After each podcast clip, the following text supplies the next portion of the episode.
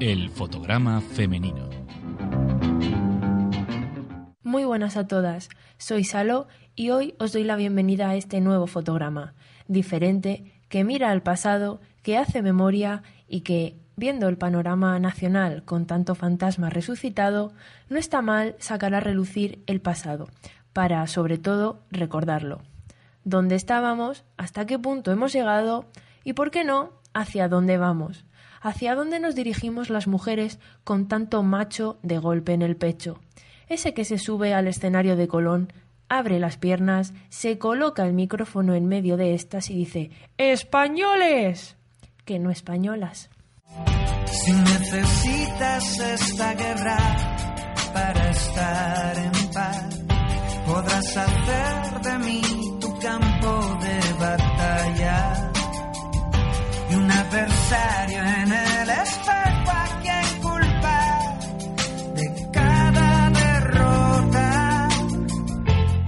Cualquier persona que haya abierto un libro de historia de España y tenga la mente un poquitín libre de sentimiento rancio, sabrá que aunque las causas de la guerra civil española eran internas, su desarrollo e implicaciones la convirtieron rápidamente en una de las más internacionales guerras civiles contemporáneas.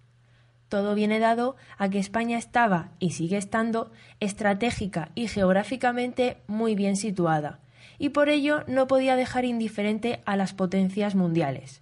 La guerra civil representó una lucha feroz e inhumana entre republicanos y los llamados nacionales, entre familias y vecinos.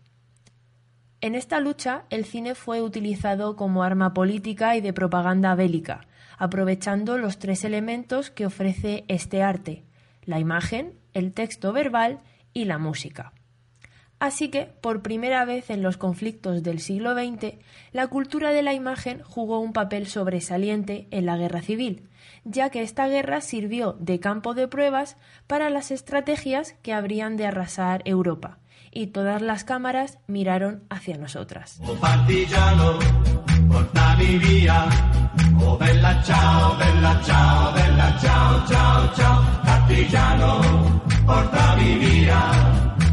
mi sento.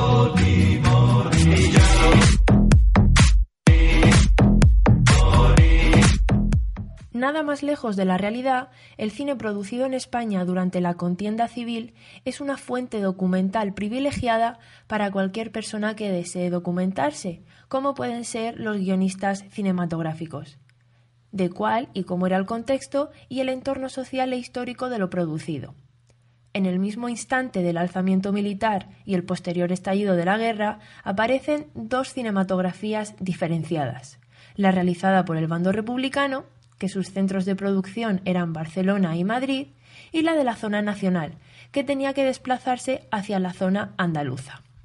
Dentro de todo este batiburrillo audiovisual, que si un bando u otro, existen dos denominadores comunes en las producciones de ambos bandos. Primero, defender la legitimidad y legalidad de sus acciones por el bien de España, y segundo, la descalificación del enemigo mientras que los republicanos llamaban a los sublevados fascistas, traidores sin honor o bestias feroces, el bando nacional, encabezado por Franco, los llamaba rojos, canallas marxistas o traperos desarrapados del Frente Popular. Vamos, a mí esto me suena a la semana pasada o incluso a esta mañana. Y así como tenían características comunes, también había diferencias, sobre todo a nivel de censura. Mientras que el bando republicano, tras rodar, por ejemplo, una noticia, tenían que enviarla para que pasara la censura política, es decir, la oficial, los nacionales, tras obtener la autorización para rodar, tenían que superar censura política, también militar y, como no, religiosa. Y cuando hablamos de religión, las mujeres aparecemos, fantásticas, maravillosas, sensuales, pecadoras, que nos dejan cortarnos el pelo y las uñas, pero que si fuera por ellos bien podrían cortarnos muchas otras cosas más allá de la voz.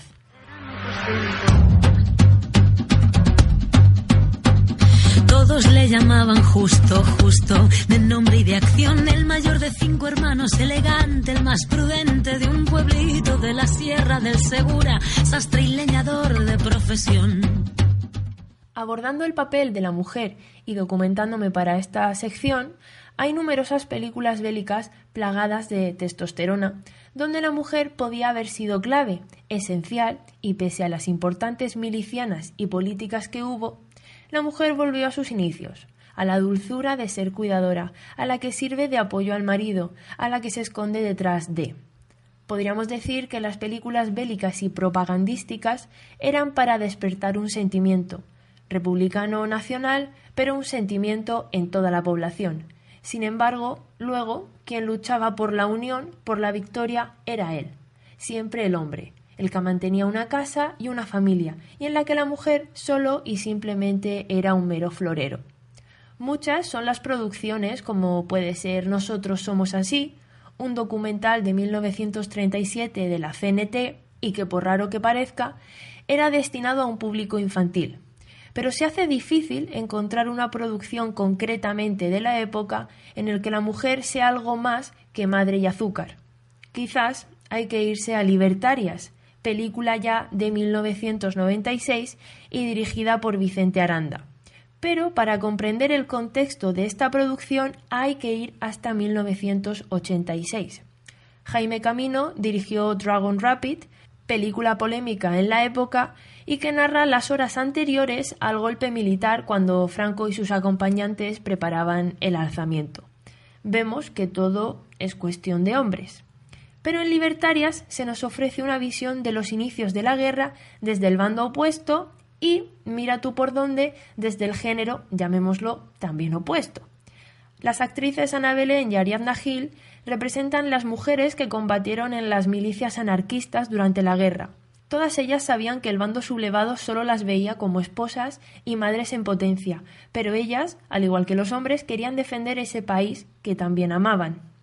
Queramos o no reconocerlo, el papel de la mujer fue necesario y sobre todo esencial. Durante la guerra las producciones no se hicieron eco, más allá del florero, y en la posguerra no se podía esperar un cambio, teniendo en cuenta los 40 años de dictadura, oscuridad y retraso que nos esperaban, y que todavía hoy seguimos arrastrando. Curioso es que cada vez que se produce una película bélica sean ellos los héroes y nosotras las que esperamos en casa. Curioso es que en pleno siglo XXI sigamos dándole de comer al estereotipo de género fuerte y débil, y aunque no lo parezca, yo soy bastante pacífica, pero ojalá ver algún día una película en la que todo el escuadrón sea femenino, sean mujeres que en falda o en pantalón, la verdad es que me da igual, sean las amazonas que luchan y defiendan lo que quieren, a los que quieren y que busquen justicia. Soy Salo y nos escuchamos en el siguiente fotograma femenino.